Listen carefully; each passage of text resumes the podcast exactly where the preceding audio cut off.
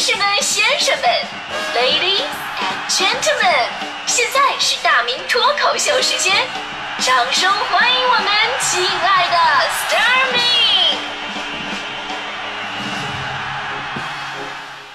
好，欢迎各位来到今天的大明脱口秀，我是大明。那今天呢，咱们聊的是关于舒适区的这个话题。呃，这个话题呢，也是源自一条关于校园运动会的新闻啊。运动会呢，肯定大家伙儿。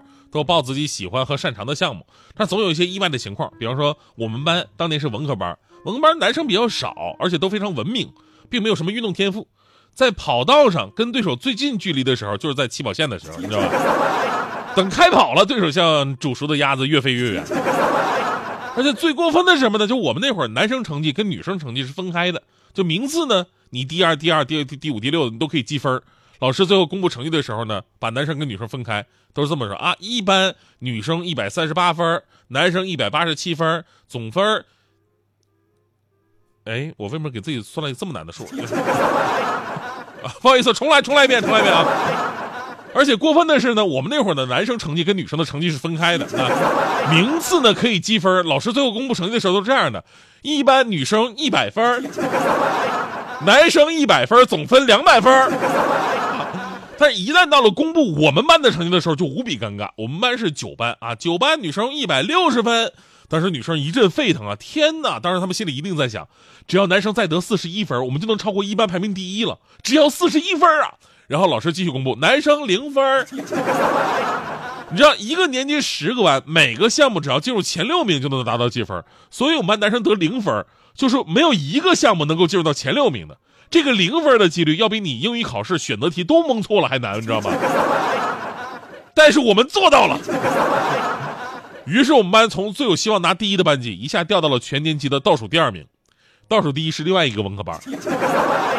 当时我们班女生看着我们男生啊，那个眼神我至今忘不了。你们很难想象，在我十五岁的时候就已经拥有了中年男人才能体会到的经历，就是被身边的女人说：“你怎么这么没用？”我一直想说，人各有所长啊。我体育是不行，但是你让我写什么运动员加油诗歌，在大会主席台朗诵，那我特别的厉害。小小铅球七斤半，扔在空中下那么大，像像炸弹。只听“哭嚓”一声响，地上躺着一裁判。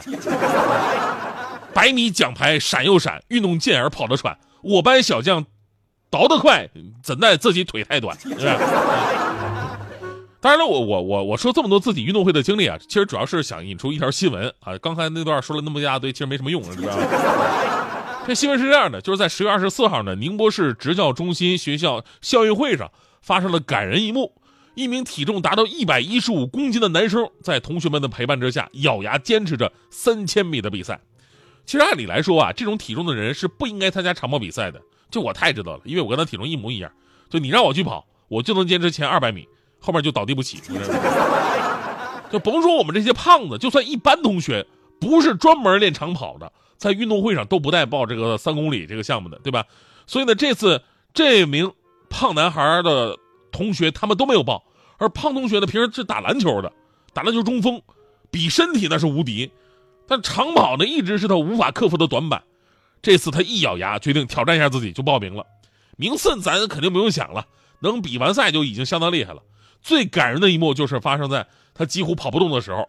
当时，校篮球队、校足球队的同学们自发的跑进了跑道，陪他一起跑到了终点。最后有记者问老师说：“那你这不算犯规吗？”老师说了：“这一幕啊，真的很让人感动。谁又忍心去计较是否违反比赛规则呢？”其实呢，我们从中除了看到同学情深，还有毅力跟坚持之外，还有一个就是值得探讨的话题，就是咱们今天聊的：我们要不要跳出自己的舒适区？其实从小到大呀，这个我们类似的讨论看到很多，呃，有励志鸡汤告诉我们说啊，人要勇敢的跳出自己的舒适区，挑战自己的短板，让自己变得更有毅力、更加全面。也有一些成功人士说，说人没有必要一定要挑战自己的短板，在舒适区待着没什么不好，就各有各的道理，只是每个人境遇不同。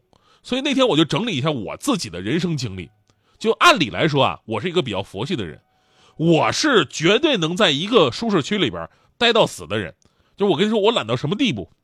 我懒到就是一个凳子上啊，我就往那儿一窝一窝啊，也是那种北京瘫似的躺着。我妈看到说：“哎呦，你这么窝着多硌得慌，来给你拿靠垫，给我拿靠垫，让我起来把这靠垫塞进去。”就那我都懒得动弹一下，哦，我就继续窝着，我觉得没什么不好，啊，起来以后腰碎了。但是我却发现我的人生选择跟我的性格是完全相反的。一个最不愿意动窝的人，却频频动窝。从天赋上来讲啊，我不适合干主持人这行。很多朋友听我节目，尤其是刚听的时候，肯定能听得出来。就我到现在吧，我的语速快，说话有的时候不清楚。我妈总说我说话乌了乌了的。其实我特别想告诉他，你能不能用专业点的名词来形容？这叫囫囵吞枣。什么叫乌了乌了乌了？这是播音员主持人基本要求非常重要的一点，我就比别人欠缺。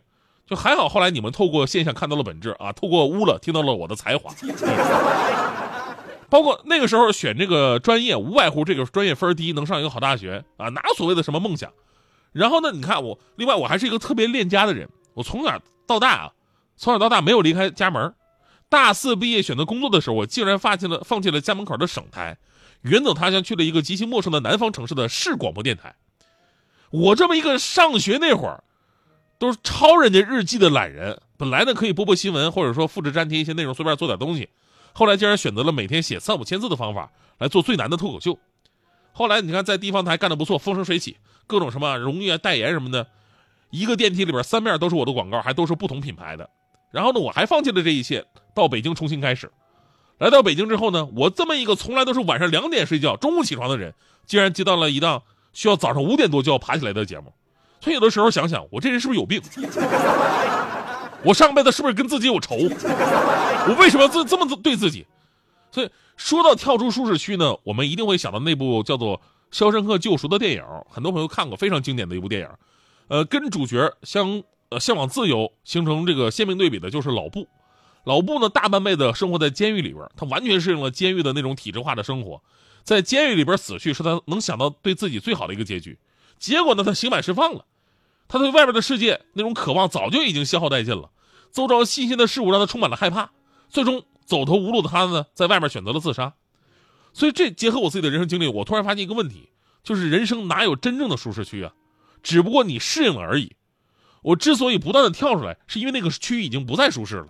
就比方说，如果我不勉为其难的我干主持人，我当年的高考分数只能去电大，对吧？如果我不远走他乡去试什么广播电台，我当年的水平也只能在办公室接个电话。喂，你好，你有什么问题？好的，您的问题我记下来了，稍后向节目组来反映的。然后挂上电话，当什么事都没有发生过。如果当年不是一个字一个字写出来脱口秀啊，做最难的脱口秀，那么播新闻的话呢，我能把我的工资扣到三零一九年。如果当年我没有来北京，而是继续在温州做呃做做事业，所谓的顺风顺水的话呢，我还是买不起房子。你看我现在我来北京，我就更买不起了。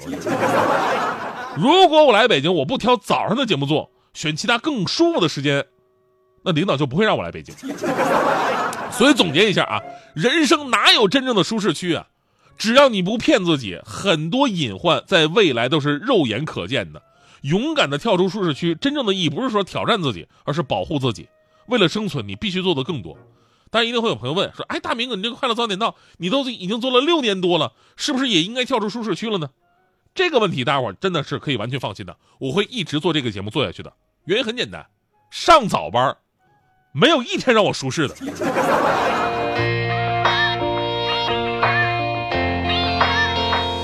再见我的爱，I wanna say goodbye。再见我的过去，I want a new life。再见我的眼泪，跌倒和失败。再见那个年少轻狂的时代。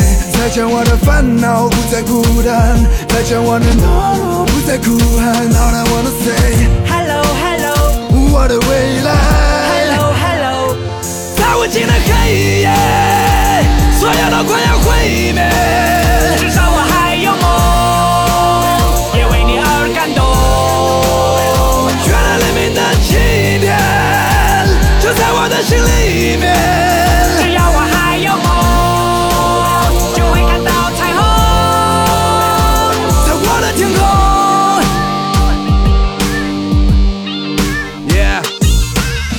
折和离别不过是生命中的点缀。过了多年，我才读懂了家人的眼泪，发现原来自己没有说再见的勇气。离别的伤感感染了满城的空气。失去后才知道那些有多么的珍贵。亲爱的朋友们，是否已经展翅纷飞，不飞到高处，怎么开阔自己的视野？你已经长大了，快告诉全世界！外面的世界散发诱惑着每一双即将张开的翅膀。热恋的火在懵懂中凶猛的燃烧，美丽的火花在恋人的周围环绕。这过程很美，尽管有无奈和失落，刻骨铭心的爱过，尽管来的并不是我。如果没有离别，如何学会承受打击？如果没有跌倒，如何能够学会爬起？所有都